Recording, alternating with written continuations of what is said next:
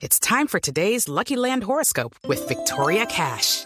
Life's gotten mundane, so shake up the daily routine and be adventurous with a trip to Lucky Land. You know what they say. Your chance to win starts with a spin. So go to LuckyLandSlots.com to play over 100 social casino-style games for free for your chance to redeem some serious prizes. Get lucky today at LuckyLandSlots.com. Available to players in the U.S., excluding Washington and Michigan. No purchase necessary. VGW Group. Void or prohibited by law. 18 plus. Terms and conditions apply. Blue Radio, la nueva alternativa. Padres con experiencia, hijos únicos, abuelos que consienten, que aprenden. Vamos a construir un puente entre generaciones para que las familias crezcan y entre todos podamos cambiar el mundo. Aquí comienza Generaciones Blue, un espacio de Blue Radio con testimonios, guías, expertos e invitados que nos ayudarán a mejorar la vida en familia y las relaciones entre sus miembros. Generaciones Blue. Estamos cambiando el mundo de las familias colombianas por Blue Radio y bluradio.com. La nueva alternativa.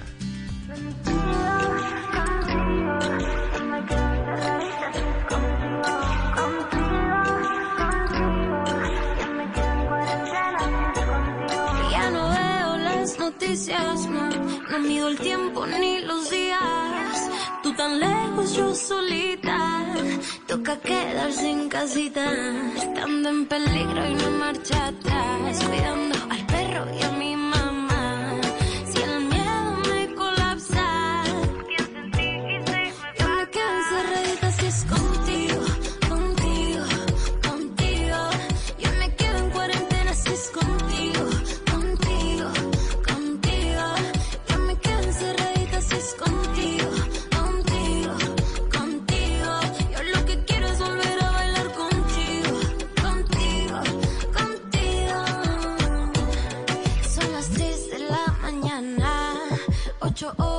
Muy buenas tardes, bienvenidos a Generaciones Blue, como siempre los estamos acompañando en este espacio, en este espacio de las familias, de la sociedad, para hablar de los temas que nos interesan. Y tenemos un tema bien interesante para proponerles una palabra que con mucha frecuencia utiliza el presidente de la República y tiene que ver con la resiliencia que de acuerdo con la definición que nos entrega la Real Academia de la Lengua, pues nos encontramos que la resiliencia no es más que flexibilizar o encontrar la flexibilidad en situaciones límite, saber además sobreponerse a ellas. Pero en psicología añadimos algo más a este concepto de la resiliencia y es que no solamente gracias a ella solo somos capaces de afrontar las diferentes crisis y las situaciones potencialmente traumáticas, sino que también podemos salir fortalecidos de ella. Así que de este tema estaremos hablando en Generaciones Blue con muchísimos mensajes que empiezan a llegar con este tema que les estamos proponiendo y, y en el cual ustedes como siempre pueden participar en numeral Generaciones Blue. Les estamos proponiendo la siguiente pregunta. ¿Cómo lo ha golpeado la pandemia? Y ahí hay varias opciones. Económicamente, ha muerto algún ser querido, psicológicamente o ninguna.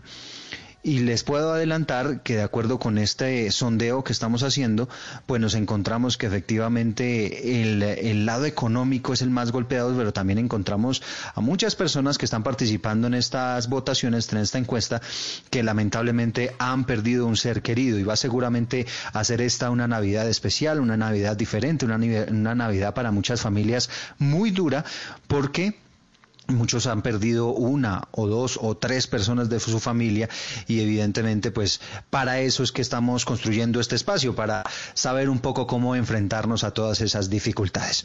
Así que con esta canción, con esta música de Dana, los acompañamos a esta hora en Blue Radio. Dana Paola se llama esta mujer que está cantando esta canción que se llama Contigo, una de las muchas composiciones que surgieron a raíz de la pandemia y de la cuarentena. Solita. Toca quedarse en casita. Yo me quedo encerradita si es contigo, contigo.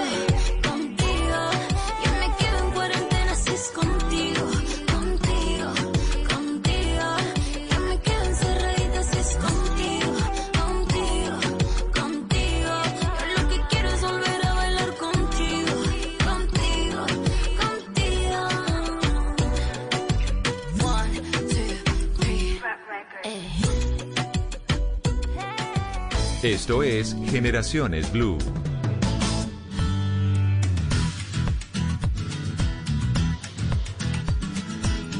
Y en este mediodía en Generaciones Blue quiero compartir con ustedes un mensaje que me encontré en las redes sociales, de esos mensajes que comparte la gente en las diferentes cadenas. Y dice lo siguiente, se los quiero leer textualmente. Dice, esta Navidad será diferente, así que seamos empáticos y discretos con nuestras publicaciones. Recordemos, algunos padres han perdido su trabajo y no saben cómo van a alimentar a sus hijos. Algunos padres reciben un 80 o un 80% o menos de su sueldo y solo se las arreglan para pagar deudas. Algunas personas han perdido a familiares y la Navidad no será la misma sin ellos. Algunas personas están luchando por sus vidas. Las compras de Navidad son lo último en sus mentes. Este año es más importante quién rodea nuestro árbol en lugar de lo que hay debajo de él. Un mensaje que habla mucho de esa realidad que estamos viviendo y que viviremos seguramente en estas fiestas de Navidad que están a punto de comenzar esta semana con el comienzo de diciembre, aunque como ustedes bien saben desde noviembre pues ya empezamos a ver luces, empezamos a ver decoraciones, empezamos a ver un ambiente diferente, pero evidentemente a raíz de todo esto que ha ocurrido este año de la pandemia y demás, pues seguramente vamos a tener que enfrentar algunas condiciones distintas. Para hablar de la resiliencia, tenemos una invitada muy especial, ella es Juanita Boada de Narváez, estuvo hace poco y ha estado a lo largo de esta pandemia también entregando una serie de charlas. Ella es eh, hace consultas privadas como coach existencial logoterapéutico en temas de familia, de educación de crianza, es abogada de la Universidad de los Andes. Además es educadora desde hace 20 años, fundadora y exdirectora del Jardín Infantil Huellas, fundadora además del primer diplomado para cuidador consultora certificada en intervención para el desarrollo de las relaciones para personas con trastorno del espectro autista, es decir, toda una hoja de vida muy calificada y por eso la hemos invitado. Juanita, bienvenida. buenas tardes, ¿cómo estás? Muy bien, Juanita, muchas gracias por acompañarnos en este espacio. Desde que vimos su charla, la verdad es que nos antojamos eh, para invitarla a este programa porque sabemos que es un momento muy oportuno para hablar de ese tema tan impresionante y tan increíble y tan importante que es el de la resiliencia, que quizá muchos colombianos a diario casi lo escuchamos de, de voz del propio presidente de la República que dice que nuestro país es un país resiliente y habla mucho de ese término que me gustaría, yo ya más o menos dije cuál era como la definición que había eh, en los diccionarios y demás, pero me gustaría escuchar de su voz esa definición de resiliencia aplicada un poco a esta situación de pandemia. Bueno, pues muchísimas gracias por esta invitación tan deliciosa. Y sí, yo creo que esta palabra, así como en un momento dado al principio de la pandemia, la palabra nos vamos a reinventar, se puso de moda. Yo creo que la palabra resiliencia en este momento es como el regalo que nos deja una situación límite. Bueno, yo diría que la resiliencia es como esa habilidad que podemos desarrollar o no. Eso es bien importante. Hay gente que es resiliente, hay gente que no. De poder afrontar, es decir, vivir una situación confrontadora, muchas veces una situación límite que nos sobrepasa o una situación que sí podemos manejar, pero sobre todo eso, que salimos fortalecidos en la medida en que encontramos qué regalos escondidos hay detrás de una situación difícil. De hecho, otra manera de ver la resiliencia es como Víctor Frankl nos plantea, y es que el sufrimiento tiene sentido. Esto suena raro, pero una manera de hallar sentido en la vida es a través de los momentos difíciles. Y si no, todo lo que tú estabas hablando precisamente de momentos económicos súper complejos que estamos viviendo, eh, muertes de parientes o personas cercanas, enfermedad, si nosotros miramos en el fondo de esa vivencia, y lo hacemos con detenimiento, vamos a encontrar un regalo escondido. Es decir, me reencontré con un hermano, es decir, eh, valoré el estar más tiempo con mi mamá, eh, valoré lo que es la persona que quiero, valoré mi trabajo. Entonces, más allá de salir fortalecidos como más fuertes, es porque nos damos cuenta de una cantidad de valiosidades que probablemente, si ese momento difícil no hubiera pasado, no lo hubiéramos descubierto. Mm. Como dice el dicho, uno no sabe lo que tiene hasta que lo pierde, ¿no? Que tan popular y seguramente a muchos eh, que nos están oyendo, pues se sienten de alguna manera identificados con ese dicho, porque efectivamente muchos descubrimos cosas que teníamos en la cotidianidad que eran importantes y que quizá en esta época de pandemia no los tenemos. Generaciones Blue, los invitamos a seguir participando. Mire, Juanita, le voy a dar los resultados de esta encuesta de cómo va. ¿Cómo lo ha golpeado la pandemia? El 48% responde hasta el momento que económicamente. El 6% responde que le ha muerto algún, que ha sido, digamos, en, su familia o, en sus amigos o demás, pues ha tenido alguna muerte de algún ser querido. El 30% dice que lo ha afectado psicológicamente y solamente el 16% dice que ninguna de las anteriores. Sin embargo, los comentarios, hay mucha gente que dice que de todas las maneras los ha golpeado esta pandemia. ¿Cómo sacar enseñanzas, Juanita, de esas situaciones que seguramente siguen económicamente? Si de pronto perdí un ser querido, ahora se vienen estas fiestas navideñas tan familiares, tan eh, de resaltar todo ese cariño y todo ese amor, y, y, y seguramente algunas tenerla que pasar pues sin un ser querido, sin una persona cercana, sin alguna persona alegre que, que, motivaba y que alegraba estas festividades. Bueno, yo creo que eh, la manera de atravesar estas situaciones es, en primera instancia, una de las grandes cosas que nos deja es volvernos a conocer a nosotros mismos, cómo somos nosotros en una situación de crisis, cómo es habiendo perdido un trabajo o habiendo perdido un pariente, qué pasa dentro de mí y yo creo que ahí nos, nos dinamiza mucho emocionalmente. Somos una cultura que, que nos enseñaron a que sentir no se vale, que llorar no se vale, que preocuparnos está mal, que hay emociones que no son buenas o emociones negativas. Y resulta que yo creo que una de las cosas que nos puede ayudar a sobrepasar todo esto es darnos el permiso de sentir. En la medida en que yo tengo ansiedad o tengo angustia o tengo miedo de perder mi trabajo o porque lo perdí, ¿cómo voy a sobrepasar esto? O, la ansiedad o la tristeza de perder a un pariente, también nos está convocando algo valioso, ¿no? Y es amaba a esa persona o valoraba mi trabajo y desde ahí yo me puedo hacer cargo. Entonces yo creo que lo primero para atravesar estas situaciones volvernos a conocer a nosotros mismos y cómo lidiamos con nuestras propias emociones. Segundo, yo creo que tener una red de apoyo. Este, este es un momento en que uno se ha dado cuenta y una cosa muy bonita es hacer filtro, ¿no? Con quién cuenta uno y con quién no, quiénes son nuestros verdaderos amigos eh, y tener una bonita red de apoyo. Nosotros tenemos cerebros sociales, eso es una realidad de la neurociencia y necesitamos poder apoyarnos. Tercero, yo diría reconocer que la salud mental es absolutamente vital y bajarnos de ese tabú que las personas que van al psicólogo al psiquiatra son, eh, eh, ayer me decía una señora, no, no, pero yo no estoy tan mal, yo no estoy loca cuando le nombré psiquiatra.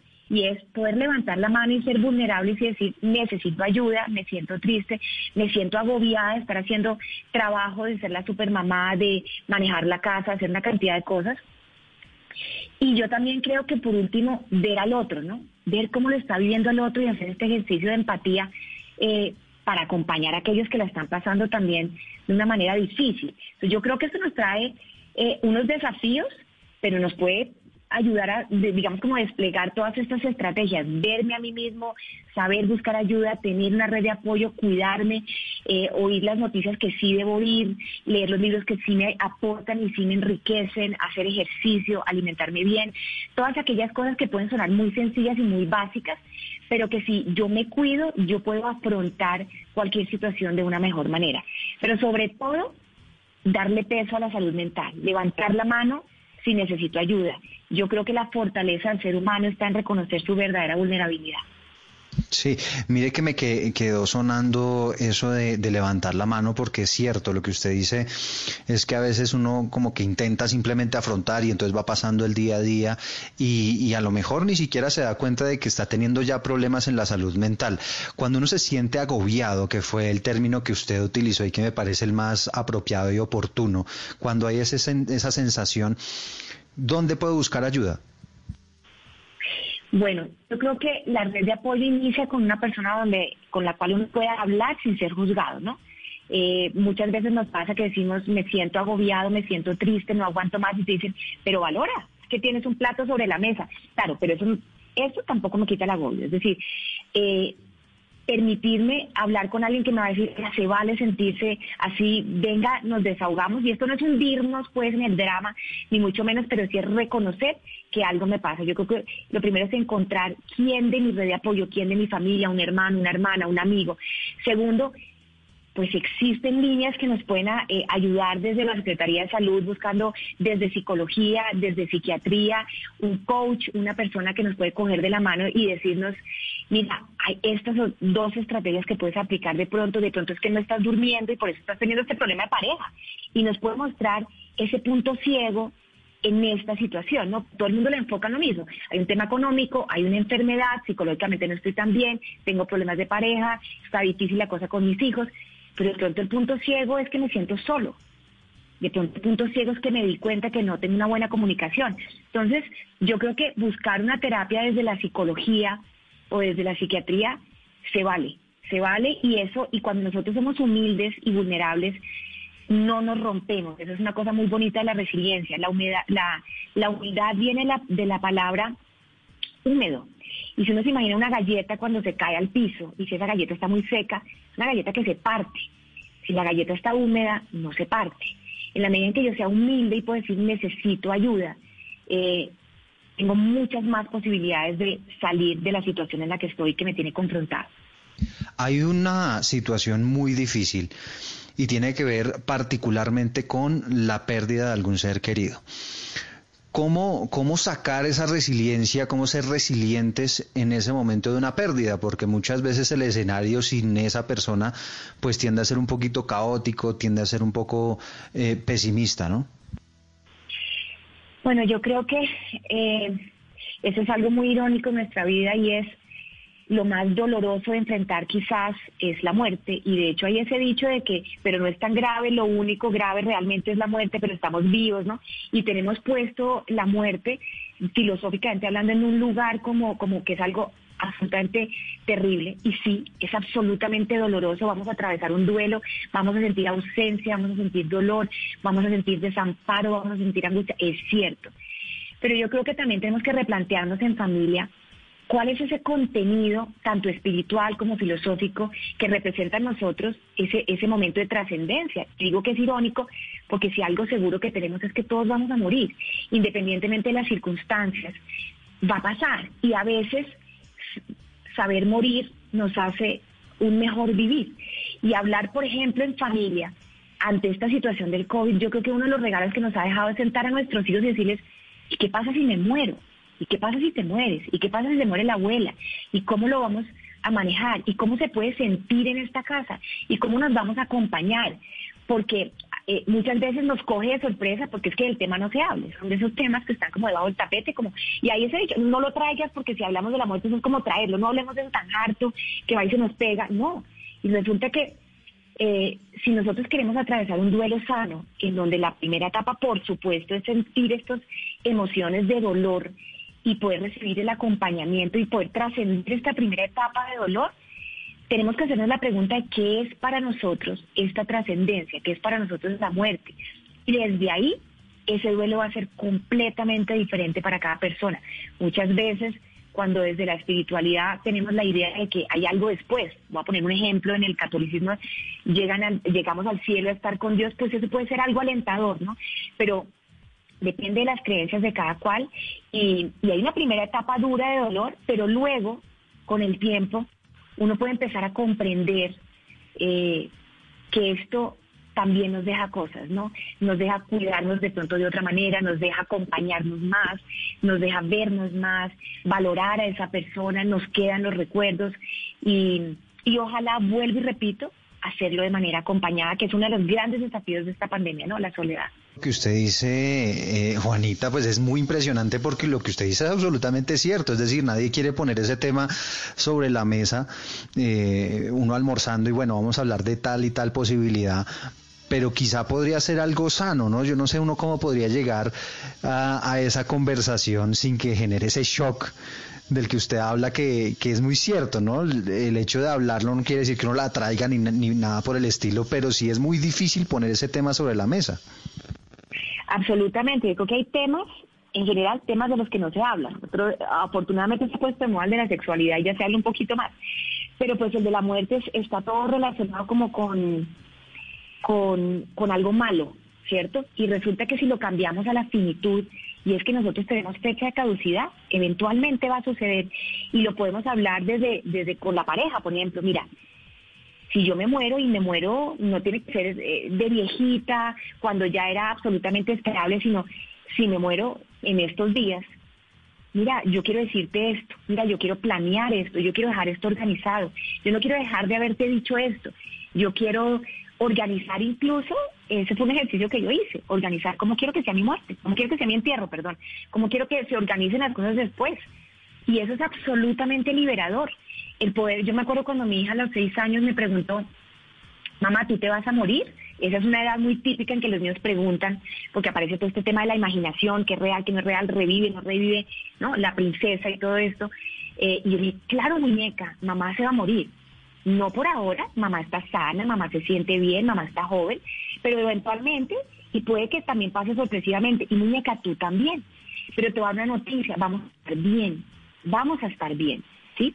Y desde ahí, en mi casa se habla de este tema de una manera natural, reconociendo que esto traería un dolor infinito, o sea, la pérdida de la persona que uno ama, su hijo, su mamá, su papá, el esposo, lo que sea, es absolutamente doloroso, pero una cosa es el dolor que tenemos que trascender y que para eso tenemos nuestro cuerpo y nuestra psiquis para trascender el dolor. Y otra cosa es meternos en el sufrimiento eterno de no poder superar un duelo. Y ahí tiene mucho que ver el no poder hablar de este tema, ¿no? Hablar mientras estamos vivos, ¿sí? Porque vuelvo y repito, saber vivir es saber morir. Usted, y usted contó con la fortuna de que fue su hija la que puso el tema, ¿no? Porque a veces los niños inclusive desde su imaginario temen a, abordar ese asunto, pues porque temen imaginárselo y temen eh, pensar en ese tipo de situaciones. Y mire que ya que usted mencionaba eh, el poderse despedir como ese ciclo de cierre, ha tenido como característica esta pandemia que muchos de los enfermos, pues han grabado videos, han grabado mensajes. Hay mucha gente que está perfectamente consciente en el momento en que le dicen lo vamos a tener que intubar. Usted ya no está dando, vamos a tener que utilizar un respirador y, evidentemente allí la gente ya siente que las probabilidades de, la, de, que una persona salga de una intubada pues son, son bajas o que, o que aumenta la posibilidad de que, de que fallezca esa persona. Entonces, de alguna manera, Juanita, no sé si ese detalle que ha tenido esta pandemia, el hecho de que la gente haya, haya podido hacer de alguna manera ese, ese cierre, pues de alguna manera le ayuda a ser resiliente para enfrentar este tipo de dificultades. Totalmente. Yo creo que ese es, ese es uno de los regalos de la pandemia y es traernos eh, el concepto de la muerte tan cerca, las probabilidades mayores y nos da la oportunidad de hacer esas pequeñas, grandes cosas, ¿no? Como de poder eh, despedirnos de una u otra manera, de si tenemos que decirnos que nos amamos y no somos los más... Eh, digamos, nos cuesta trabajo expresar nuestras emociones, pues de la misma manera hagámoslo, ¿no? Eh, escribir una carta si nos dé pena, eh, llamar a ese papá con el que estamos de peleas hace tiempos, eh, reconciliarnos con algunas personas. Yo creo que muchas veces cuando solo tenemos la muerte de frente, decimos, oh por Dios, tengo que hacer algo, pues qué bonito que esas personas nos han dado ese ejemplo, ¿no? De, de venga, yo mando este video y si uno se pone a mirar, generalmente son mensajes de fe, mensajes de vamos a estar bien, y mensajes muy amorosos, ¿no? De aquí estoy, los voy a acompañar de todas maneras, eh, los amo eh, y son y son cosas muy bonitas y qué irónico frente a un tema que uno le tiene tanto temor y tanta angustia que aparezcan cosas tan bonitas como encuentros, como frases de amor, como como actitudes de fe y de confianza, que yo creo que por demás ese es el otro enorme aprendizaje resiliente que nos dejó la pandemia y es el soltar el control, ¿no? Una, una sociedad completamente controladora en que queremos, y, gracias a la tecnología tenemos tanto control de tantas cosas, nos dimos cuenta que no sabemos muchas cosas de información frente al COVID y que no sabemos cuándo y cómo va a llegar la vacuna y no sabemos si vamos a pasar de estas en un mes o en dos años. Y esta sensación nos ha, nos ha tocado desarrollar un poco más de fe. ¿En qué? Cada cual tendrá sus propias creencias, pero por lo menos en que va a pasar lo que tiene que pasar y que vamos a estar bien de una u otra manera. Sí, además pues no, nos enseña a valorar lo que usted dice, el día a día, ¿no? Porque van pasando las semanas, van pasando los meses y uno no sabe si el día de mañana le da a uno la enfermedad, si le pega duro, si puede eh, pues tener alguna o enfrentar alguna situación de estas de las que estamos hablando y por eso pues es importante también poner el tema sobre la mesa y con otro ingrediente, si me permite Juanita, y es la soledad, ¿no? La soledad de esa persona que está enferma, de esa persona esta situación lejos de sus seres queridos, con eventualmente alguna llamada, con eventualmente algún video, pero no es lo mismo que usted poder atravesar una situación de estas acompañado, ¿no es verdad? Durísimo, yo creo que eso ha sido, fíjense que, que me dicen que me ha golpeado en lo económico, en la enfermedad, en la parte psicológica, eh, pero yo creo que esta parte de la soledad ha sido como los grandes, grandes, grandes desafíos, sobre todo para para algunos abuelos, para algunos adultos mayores, en donde por las circunstancias de tener que estar aislados, se han tenido que, que pasar una etapa de absoluta soledad. Y yo creo que aquí hay un llamado enorme a la empatía a la empatía de los jóvenes que pueden llamar a sus abuelos, de los niños que pueden hacer, mandar un, un audio, de, de, los hijos que tienen que estar pendientes de estas personas, ¿no? De cómo, cómo hemos, cómo, cómo lo puede estar viviendo el otro y parar dos minutos y imaginarnos qué puede estar pensando el otro, qué puede estar sintiendo el otro y cómo esta pandemia nos da la maravillosa oportunidad de hacer algo al respecto. ¿No? Yo creo que se puso, fue muy bonito cuando al principio aparecieron todos estos mercados y la gente haciendo grandes donaciones y esa ayuda tan física, ¿no? Desde el alimento, bueno, y el alimento del alma, ¿no? Y la compañía y sentarse a ver una persona, a leerle un libro por Zoom, ¿sí? A jugar un parque por Zoom o simplemente recibir una llamada, eh, porque yo creo que, y, y lo dicen los psiquiatras en este momento, vamos a ver los efectos emocionales de lo que tiene que ver el impacto a nivel de la, digamos, de la parte social, ¿sí? de que los jóvenes no están socializando como deberían estar socializando, que los niños no están socializando y de la soledad de muchas personas. Entonces yo creo que es un llamado a la empatía, al estar pendiente de, de aquellos que de pronto no estamos tan pendientes. Y si somos nosotros los que estamos viviendo esa soledad, eh, pues un llamado a la resiliencia, ¿no? Al encuentro con uno mismo, al encontrar en uno mismo eh, la fe y la tranquilidad y, momentos gratos. No hay mejor compañía que uno mismo. Lo que pasa es que no nos enseñaron a hacerlo y es difícil. Eh, pero si somos aquellos que estamos viviéndolo, bueno, pues aparecen nuevos desafíos. Y ahí sí aparece la palabra reinventarnos, ¿no? De pronto hacer, descubrir una nueva habilidad, de pronto leer lo que no leíamos, tejer lo que no tejíamos, pintar lo que no pintábamos y hacer cosas que nos nutren. Y seguramente vamos a pasar de una persona que de pronto éramos muy dependientes a una persona infinitamente segura de sí misma y muy completa. Es Juanita Bodada, estamos charlando con ella en este mediodía, Generaciones Blue, hablando de un concepto muy importante por esta época que tiene que ver con la resiliencia, el paso de una época y, esta será una Navidad seguramente especial, muy dura para algunos, eh, y será una Navidad donde tendremos que, como dice Juanita, reinventarnos, reflexionar, valorar muchos, muchas tareas que quedan pendientes y de las cuales estaremos hablando más a profundidad después de este corte.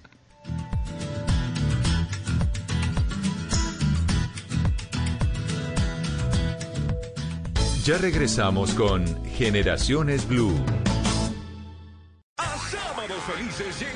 Bingos felices con más de 260 millones de pesos en premio. Jugar es muy fácil. Ingresa a ganabingo.co y elige tu tripleta millonaria. Obtén tu código y págalo en los puntos Efecti, Baloto su red, entre otros. Bingos felices. Ríe, juega y gana en familia. Gran estreno el sábado 5 de diciembre en Sábados Felices. Opera Ganabingo Verano. Transmite Caracol Televisión. Autoriza con juegos.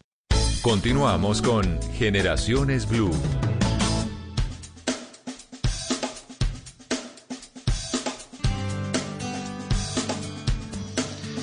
Y seguimos en esta conversación aquí en Generaciones Blue hablando de la resiliencia que vamos a tener que tener en esta época tan especial para muchos. Yo no sé, Juanita, si a usted le pasa lo mismo, pero la Navidad es especial en nuestra familia. Uy, sí, la Navidad es, un, es absolutamente simbólico la relación que hay con, con el encuentro, con la parte social, con la familia, con, sí, con estar juntos, un poco complejo para un momento en el que nos dicen que tenemos que estar con distanciamiento social, con sin poder de pronto encontrarnos en otros lugares donde antes nos encontrábamos o en otra ciudad y, y digamos va a ser diferente, pero, pero a la vez qué bonito el desafío, ¿no? Yo creo que, miren, yo creo que otro gran regalo que nos dejó la pandemia es la aceptación y es eh, la distancia entre lo que yo quiero que pase y lo que está pasando es sufrimiento. Punto. Pero si yo aprendo a aceptar las cosas como van llegando y pudiendo ver que como están llegando también tiene el vaso medio lleno, esa experiencia que yo voy a atravesar es una experiencia resiliente, es una experiencia mucho más tranquila. Eh, yo puedo pararme todo el tiempo y mirar el vaso medio vacío. No, es que ahora solo y en esta Navidad y todo en familia no va a poder ser y todo es más duro y, me recuerda lo triste, ¿no? O ok, ¿cómo lo hacemos diferente? Hoy un, paciente divino me decía, bueno, como mis hijos y mi esposo están en otro país y mi esposo y mi amigo se acaba de divorciar y como ta, ta, ta, ta, ta, me voy a inventar una Navidad diferente. Vamos a hacer un encuentro con cuatro amigos y me contó una cosa que yo decía, wow, en vez de sentarse a contarme lo triste que va a ser la Navidad porque no va a estar con sus hijos y su esposa, me cuenta cómo la está rediseñando, eso se llama aceptación y es la capacidad de ser flexible ante una dificultad que es justamente la, famosa resiliencia de la que estamos hablando con Juanita Boada, la coach, coach existencial logoterapéutica. Le voy a contar, Juanita, cómo va nuestra cosa en, las redes sociales. Ya hemos dicho que la mayoría de personas que están votando en este momento en a través de numeral Generaciones Blue pues dice que la pandemia lo ha afectado económicamente más que nada y también psicológicamente. Le voy a leer algunos de los comentarios que están llegando. Nos dice Héctor Alzate que todas las anteriores. O sea, tanto económicamente como psicológicamente, pero además ha perdido lamentablemente a un ser querido, el, escenario más complicado. Todas las anteriores nos dice también Juan Pis, muy duro el impacto económico, mucha incertidumbre y perdí a un ser querido. Nos dice Carpe Diem, lo más triste es la muerte de un ser querido en esta pandemia, no da tiempo de despedirlas, no hay un velorio, el duelo eh, se genera de golpe nos dice Carpe Diem, que algo de lo que estábamos conversando antes de la pausa. Y también nos dice Samuel Siminacas que todas, todas las afectaciones las ha tenido lamentablemente mucha gente, eh, Juanita, por estos días pues pasándola mal eh, por cuenta de la pandemia. Y es que no quiere decir que si la muerte es reciente, pues seguramente el golpe es peor, pero si murió a mitad de año, si la persona murió a principios cuando empezó la pandemia, pues no importa, va a ser una Navidad que va a estar sin esa persona y lo que usted nos dice, debemos generar todo este escenario de aceptación. La Navidad de una manera muy muy diferente y yo creo, Juanita, que vale la pena aquí hacer y recalcar en ese mensaje de, de esa resignación. Yo no sé usted cómo prefiere el término, resignación o aceptación, que me parece que tiene una, una diferencia importante. Bueno, es una diferencia absolutamente fundamental. Resignación tiene más que ver con rendirnos, con, con, con no me movilizo, con más con una sensación un poco como como más de tristeza. La aceptación tiene una sensación más de valentía. Es como, yo no tengo el control de todo, acepto lo que me llega, porque sé que lo que me llega de una u otra manera también me puede transformar positivamente. La muerte de un ser querido y aceptar la muerte de un ser querido lleva un proceso y lleva tiempo. Y tiene varias etapas. Desde la logoterapia, a diferencia desde la psicología, tiene tres grandes etapas. La primera etapa se llama, un nombre rarísimo, se llama la soledad del cognoscente. Yo le llamo la, etapa de la ignorancia. Es la etapa en la que nos preguntamos por qué a mí. Si no me quiero levantar al otro día, esto, esto me sobrecoge de tal manera que como que arrasó conmigo, me pasó por encima y no entiendo. Me dan razones, me dan razones médicas, me dan razones emocionales, espirituales, las que sean, y es como si yo no pudiera levantarme y en esa etapa no puedo, no puedo. Eso es muy reciente. Pero luego viene otra etapa, que es la etapa en la que yo comprendo, en la que ya aquellas ideas de lo biológico de la enfermedad, desde lo que pasó con la muerte de esa persona, o incluso las espirituales o las emocionales, empiezan a tomar algo de sentido y me permiten levantarme y decir, ok, ok, me puedo levantar, puedo, la vida continúa. Y eso pasa un día cuando nuestro cuerpo y después de un tiempo y emocionalmente vamos madurando con la aceptación esto. Y finalmente, con tiempo también y depende, digamos, de las habilidades emocionales de cada persona, llegamos a una tercera etapa, que es la etapa en la que yo aprendo. Aprendo de la vida y aprendo de la muerte. Aprendo de que esto que yo viví tenía sentido. Y lo digo como, como persona que perdió a su papá, es decir, yo, yo, yo lo viví de esa manera, en donde al principio decía, Dios mío, yo no quiero que esto pase, esto, esto está muy doloroso, y luego entendí un poquito y llegó un momento en que dije, ok, y además tengo la posibilidad de compartir más tiempo con mi mamá o tengo a mi papá en mi corazón de otra manera, lo siento más cerquita que antes.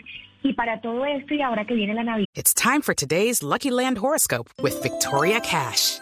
Life's gotten mundane, so shake up the daily routine and be adventurous with a trip to Lucky Land. You know what they say. Your chance to win starts with a spin. So go to LuckyLandSlots.com to play over 100 social casino-style games for free for your chance to redeem some serious prizes. Get lucky today at LuckyLandSlots.com. Available to players in the U.S., excluding Washington and Michigan. No purchase necessary. VGW Group. Void where prohibited by law. 18 plus. Terms and conditions apply. Vale la pena hacer actos simbólicos. Eh, el ser humano necesita, así como existe el evento del matrimonio, que es muy simbólico, donde está este encuentro y, desde ahí parece que hubiera un antes y un después en la relación de pareja. Eh, entre paréntesis, no sé si es bueno o malo el antes y el después, pero lo que digo es, hay unos símbolos que nos unen. Es bonito que de pronto en esta Navidad hagamos cosas simbólicas. Si no pudimos tener un entierro como nos lo hubiéramos imaginado, hagámoslo simbólico. Lo podemos hacer eh, virtualmente con las personas de pronto en la distancia, pero de pronto poner en la mesa el puesto de esa persona con su foto, poner, eh, eh, celebrar ese día. qué cosas bonitas nos dejó esta persona, qué le quisiéramos decir y decirlo en voz alta, tener la oportunidad pronto de abrazarnos y si alguno necesita llorar, que lo haga. hay tantas cosas que podemos hacer emocionalmente a través de trabajos, digamos, de este estilo, que son muy simbólicos, pero que nos ayudan a trascender este duelo y pasar de esta primera etapa del por qué al para qué. Y de, pasar de que la muerte es algo tan doloroso, es algo que pasa, pero que esta persona de una u otra manera la puedo sentir en mi corazón, así sea desde el recuerdo, y ya no duele tanto, ¿no? Cada vez va doliendo un poquito menos. Es vital para los seres humanos eh, tanto el entierro como, como este tipo de símbolos, el, la velación, y no la estamos pudiendo tener. Y necesitamos encontrar reemplazo a esos eventos para que nosotros podamos transitar por el duelo de una manera más concreta y sobre todo para los niños. Para los niños que son tan de pensamiento concreto, ellos tienen que poder tener momentos simbólicos que, ah, ok, esto es lo que estamos haciendo, vamos a despedirnos y vamos a, sembrar esta planta y vamos a eh, poner esta foto en este lugar especial y, y todo eso nos ayuda a todos a trascender un momento tan difícil y en una época tan emocional. Juanita, eh, pues escuchando todo lo que nos dijo, todos estas, estos consejos, digamos, tan, tan válidos y tan, tan importantes, me llamó muchísimo la atención eso que usted nos contaba, que usted tuvo una pérdida, que perdió a su padre. No quiero ser indiscreto, pero eh, ¿esa pérdida ocurrió ahorita como consecuencia de la pandemia o ocurrió años atrás? No, no, no pasó eh, con la pandemia, pero obviamente me ha revivido completamente la situación. Pero sí pasó que mi esposo tuvo COVID. Y resulta que eh, cuando uno ya lo vive de frente y aparece la posibilidad, además con, con, con esas, ¿cómo es que se llama? Como comorbilidades, o con esas situaciones en que se puede enredar el tema y terminar mal, volvemos a hablar de que está mal, eh, pues nos asustamos mucho, ¿no? Y desde ahí lo digo, lo digo es habiendo vivido la muerte de mi papá, que la he revivido en esta época, y dos, eh, con que mi esposo y mi hijo tuvieron COVID y con ese miedo de mi hijo fue asmático, mi esposo está subido de peso, tiene problemas en los riñones y ese miedo que se nos viene de frente y bueno, suena muy bonita la teoría, pero ahora cómo lo aplicamos, ¿no? Cómo es hablar de la muerte, cómo es trascender un duelo, cómo es abrazarnos en la familia, cómo es buscar la red de apoyo, cómo es entender que el sufrimiento tiene sentido y que también vamos a, a tener recompensas y cosas bonitas de toda esta situación. Sí, sí, de acuerdo, porque es como que la realidad lo toca a uno, ¿no? Llega a la puerta, golpea. Yo le voy a hacer otra confesión, Juanita, y es que también a mí me dio COVID. Estoy, digamos, saliendo de un cuadro, por fortuna fue relativamente leve, pero, pero lo que usted dice es cierto. Llega la familia, entonces todo el mundo pregunta, empieza a llamar y todo el mundo se preocupa y se imagina en el peor escenario. Además, porque uno ha escuchado muchas historias de personas que han atravesado por COVID con cuadros mucho más drásticos, con, con personas que eventualmente han fallecido y evidentemente pues la preocupación siempre está ahí latente, pero bueno, también lo que usted dice, el hecho de que a uno le pase como que también le enseña a uno a, darle manejo a todas estas adversidades que, que va trayendo la vida. Juanita, háblenos de los niños, háblenos un poco de cómo enseñarles todos estos procesos de resiliencia que, mire, ni siquiera nosotros de adultos lo tenemos, pues mucho menos ellos, los niños. Bueno, eh, estamos ante una generación de niños donde las circunstancias, desde la tecnología y, como, como está el mundo, pues no tienen que desarrollar mucha resiliencia. Voy a ser muy concreta en esto. Los niños de hoy en día lo tienen todo al alcance y no estoy hablando nada que ver con lo económico, estoy hablando con la posibilidad de ver un programa de televisión o una serie y pagarla cuando se cansan. Nosotros teníamos que esperar ocho días para ver un programa que queríamos ver y si no nos gustaba, pues de pronto no había otro para ver. Por poner un ejemplo muy sencillo, hacíamos fila en un... Eh, en un supermercado, en un eh, banco, por ejemplo. Sí, hoy en día yo creo que mis hijos no me han visto hacer fila en, un banco. Eh, adquirir una cosa que no se conseguía en este país pues era muy difícil. Ahora son niños que tienen acceso en tiempo y espacio a todo de manera rápida. De una u otra manera, papá y mamá casi que siempre también tienen que estar disponibles. Son niños que les llaman la generación de niños esperadores, donde quieren todo ya y frustrarse es muy difícil. Entonces yo creo que la pandemia cae en un maravilloso momento de la educación porque nos permite a los papás estar mucho más presentes. Yo sé que ha sido difícil para muchas familias esto del colegio en casa y además trabajar al tiempo y hacer todo al tiempo, pero nos conectó mucho con nuestros hijos y nos obligó a ponerles normas y límites, nos obligó a, ponerles, a decirles en este momento no puedo y tienes que esperar y tienes que hacer un esfuerzo y tienes que tender la cama y así tienes cuatro años, puedes ayudarme a lavar la ropa. Eh, y también les enseñó a los niños que no todo es con cuando uno quiere y como uno quiere, porque vieron cómo a todo el planeta lo convocó una situación que no puede controlar. Entonces yo creo que a todos nos volvió un poquito humildes, ¿no? A los niños y a los adultos. Creo que para los niños es una, tenemos que aprovechar esto. Eh, eh, uno de los grandes regalos, vuelvo y repito, es que los papás tuvieron que estar con sus hijos mucho más cerca que, que nunca me ha pasado que hay papás que me dicen, reconocí a mis hijos, es que no sabía que tenían esta dificultad, no sabía que mi hijo tenía novia, no sabía que le costaba trabajo las matemáticas. Eh, sí. Así como también ha traído... Claro, eso es cierto, digamos, ha habido una presencia mucho más notoria de los padres de familia, pero yo no sé hasta qué punto también los padres de familia pues se han, se han visto sometidos casi que obligatoriamente a este desafío de ser papás y de ser profesores al mismo tiempo y eso también pues genera como unos choques, ¿no? Y, y ese estrés, digamos, familiar porque casi que el papá es el que carga sobre sus hombros todas las responsabilidades educativas de los niños y eso también genera pues unos choques y unas situaciones muy desafiantes. Esa es la cara de la otra moneda. El nivel de estrés que trajo a la familia que les tocó a los papás en un fin de semana convertirse, porque fue así, de un viernes que al colegio el lunes, les tocó a muchos convertirse en profesores eh, y desde el manejo de la tecnología hasta ser pacientes con sus hijos mientras ellos se conectan y aprenden y, dicen no me quiero conectar porque para los niños no es chévere y lo subrayo, esto no es fácil. Eh, para los papás ha sido de una tensión y se nos vino entonces por ese lado de la moneda el desafío de la convivencia, tanto en pareja, en familia, como padres e hijos 24/7 y no en vano ven las cifras, perdón, pero de violencia intrafamiliar. Y violencia intrafamiliar no estoy hablando de temas necesariamente porque nos agarramos a puños, no.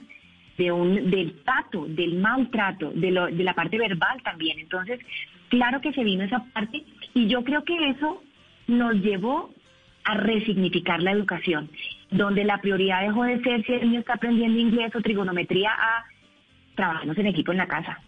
A, que en este momento de pronto lo más importante no es lo académico, sino la convivencia en casa, donde las habilidades cognitivas eh, se convierten en las habilidades emocionales, donde, donde lo que necesito es aprender a hablar en familia, resolver problemas antes que cualquier otra cosa. O si no, es una bomba de tiempo. Y de hecho, eh, está el tema de que pareciera que en, la pandemia se separaron muchas parejas. Y no es así. El hecho puede ser así, pero la pandemia no hizo que ninguna familia se separara.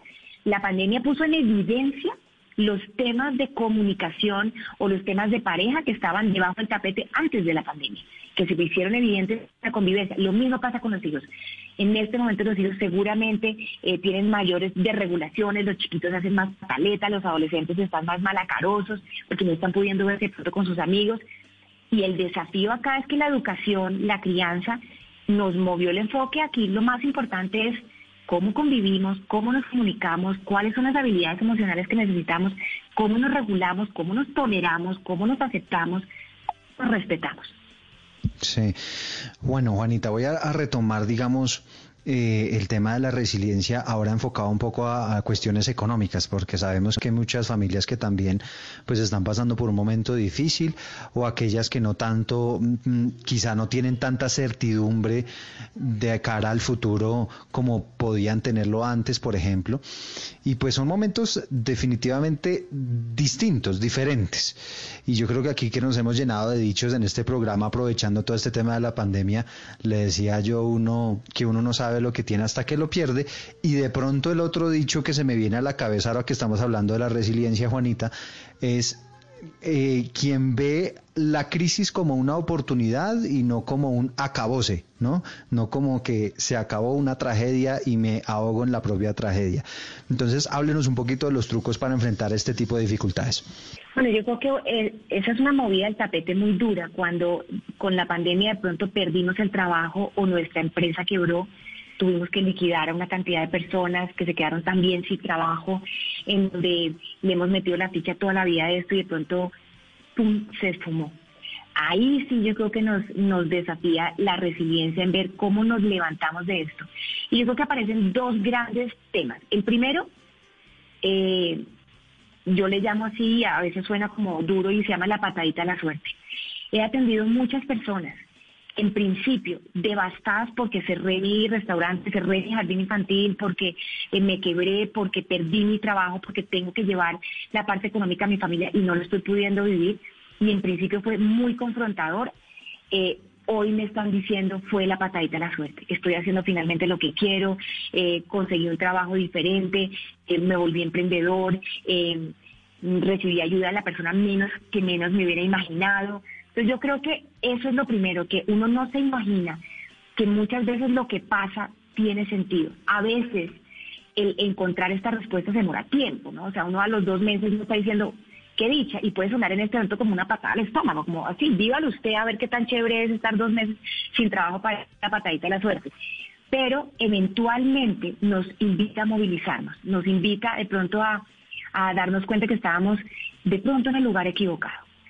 Y yo creo que lo otro es un aprendizaje administrativo financiero. Yo creo que eh, esto también es nuestra enseñanza. Muchas familias que venían funcionando de una manera que eran que, que en el momento en que pasa la crisis se desbarató como un castillo en naipes.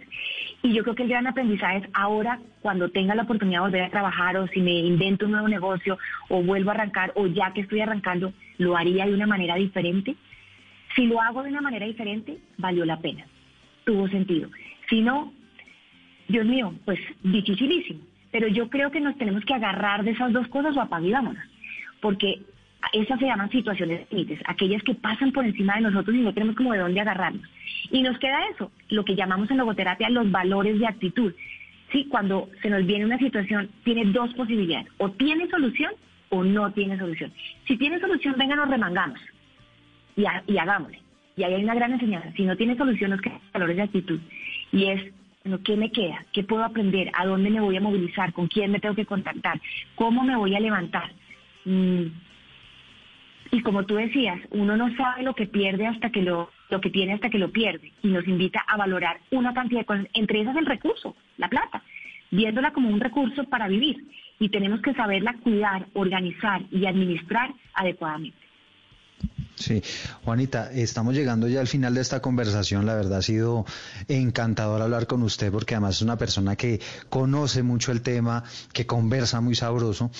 Eh, y, yo quisiera que, que pudiéramos dejarle un mensaje a esas familias que han sido afortunadas, ¿no? En esta época de pandemia, que no les, no han tenido problemas económicos, que no han tenido todavía ningún caso de COVID-19 en la familia, ni casos cercanos, no les ha fallecido nadie, es decir, que la han sacado eh, muy bien de esta pandemia, pero que sin lugar a dudas también tendrían muchas cosas por aprender, ¿no? Sí, absolutamente. Yo creo que nadie, nadie debe pasar desapercibido, inclusive aquellas personas que dicen, a raíz de la pandemia hice el negocio de mi vida, por ejemplo, o me reencontré con mi pareja, o, solo cosas positivas, digamos que no salimos invictos. Hay una metáfora muy bonita que yo vi cuando, cuando comenzó la pandemia y es esta situación límite que es una pandemia, imaginémonosla como si estuviéramos atravesando en un océano todo el planeta Tierra, todo la primera vez en la historia de la humanidad que hay una situación que convoca a todo el planeta Tierra. Y todos estamos atravesando este océano en medio de una tormenta. La pregunta del millón es, ¿cómo está mi barco? ¿Cómo estoy atravesando esta tormenta? Y hay barcos de barcos. ¿sí? Hay unos enormes que están pasándola muy bien y hay unos que se están desbaratando, hay unos que se hundieron. Entonces yo creo que todos estamos atravesando una situación en la que nos vamos a tener que transformar o ya nos transformamos y que valga la pena lo que haya pasado. Sería muy triste que en 15 años recordemos esto diciendo, no, qué horror, qué terrible, esto solo fue durísimo, o en este momento estarlo viviendo así, ¿no? Como, como ay, que esto pase rápido, que es gracia, qué problema, o decir, esto llegó para transformarnos y ojalá sea así. Así que aquellas personas que lo están pasando de una manera positiva, dos cosas agradecimiento y generosidad. Yo creo que es valorar y no sé que no se vuelva eh, paisaje, valorar esa pareja o valorar esos hijos, valorar ese trabajo, valorar esa familia, valorar esa salud que pueden estar viendo muy de cerca que se puede perder en cinco segundos. Y dos, si tenemos la posibilidad de estar bien tenemos la energía para mirar para afuera, de autotrascender y no solo mirarnos a nosotros mismos y ser empáticos con los demás y ver en qué podemos. Y de pronto se trata de llamar a un amigo que está solo. De pronto solo se trata de eso. Pero aquellos que lo están viviendo bien, que me alegro y que, y que seguramente se están transformando muy a nivel espiritual, agradecimiento y generosidad. No, pues qué maravilla de consejo, Juanita. la verdad fue una conversación absolutamente genial que pudimos tener con usted en este medio de Generaciones Blue. Eh, yo creo que muy enriquecedora, porque la verdad es que todos, todos, absolutamente todos tenemos que sacar enseñanzas de esto.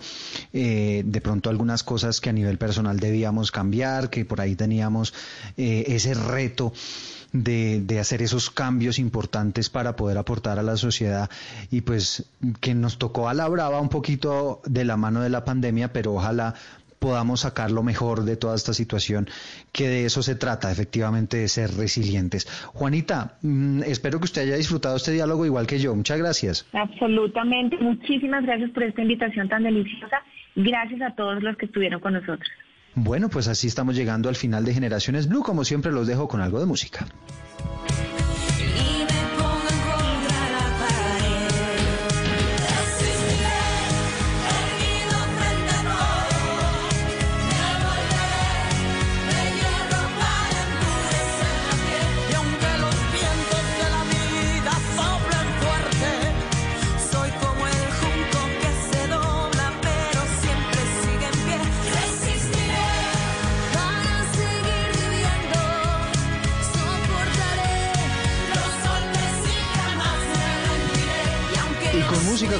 Despedimos en Generaciones Blue. Gracias por habernos acompañado en esta jornada de domingo.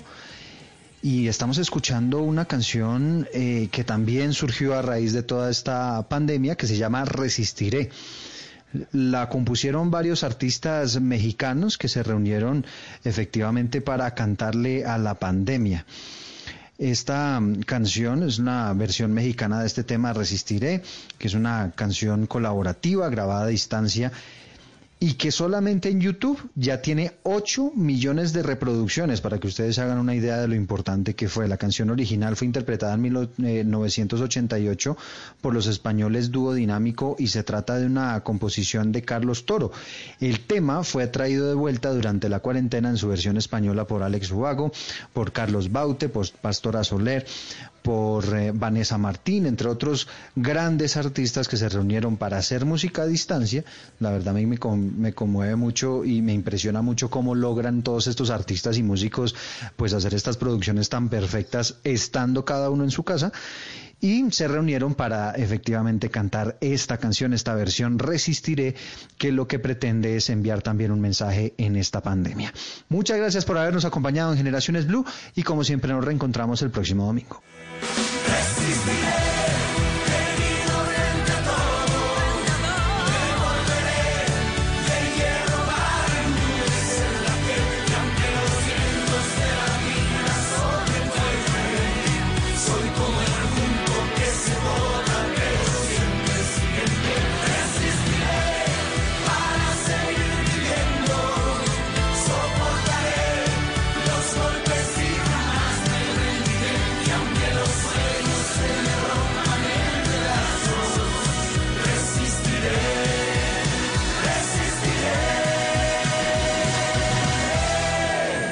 Esto es Generaciones Blue. Cuando yo doy un abrazo y te cedo el paso, cuando yo cuido el planeta, reciclo y monto en bicicleta. Y soy mejor cuando yo cuido mi cuerpo, cuando me reto a ser mi mejor versión. Con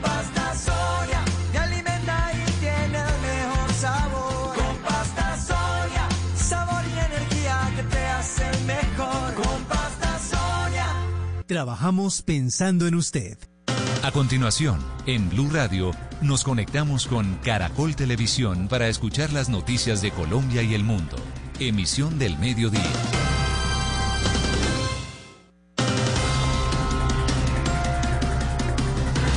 Lo último en Noticias Caracol. Buenas tardes, mucha atención. Un gigantesco incendio acabó con al menos 72 viviendas en Chocó. Vamos a ir con las impresiones.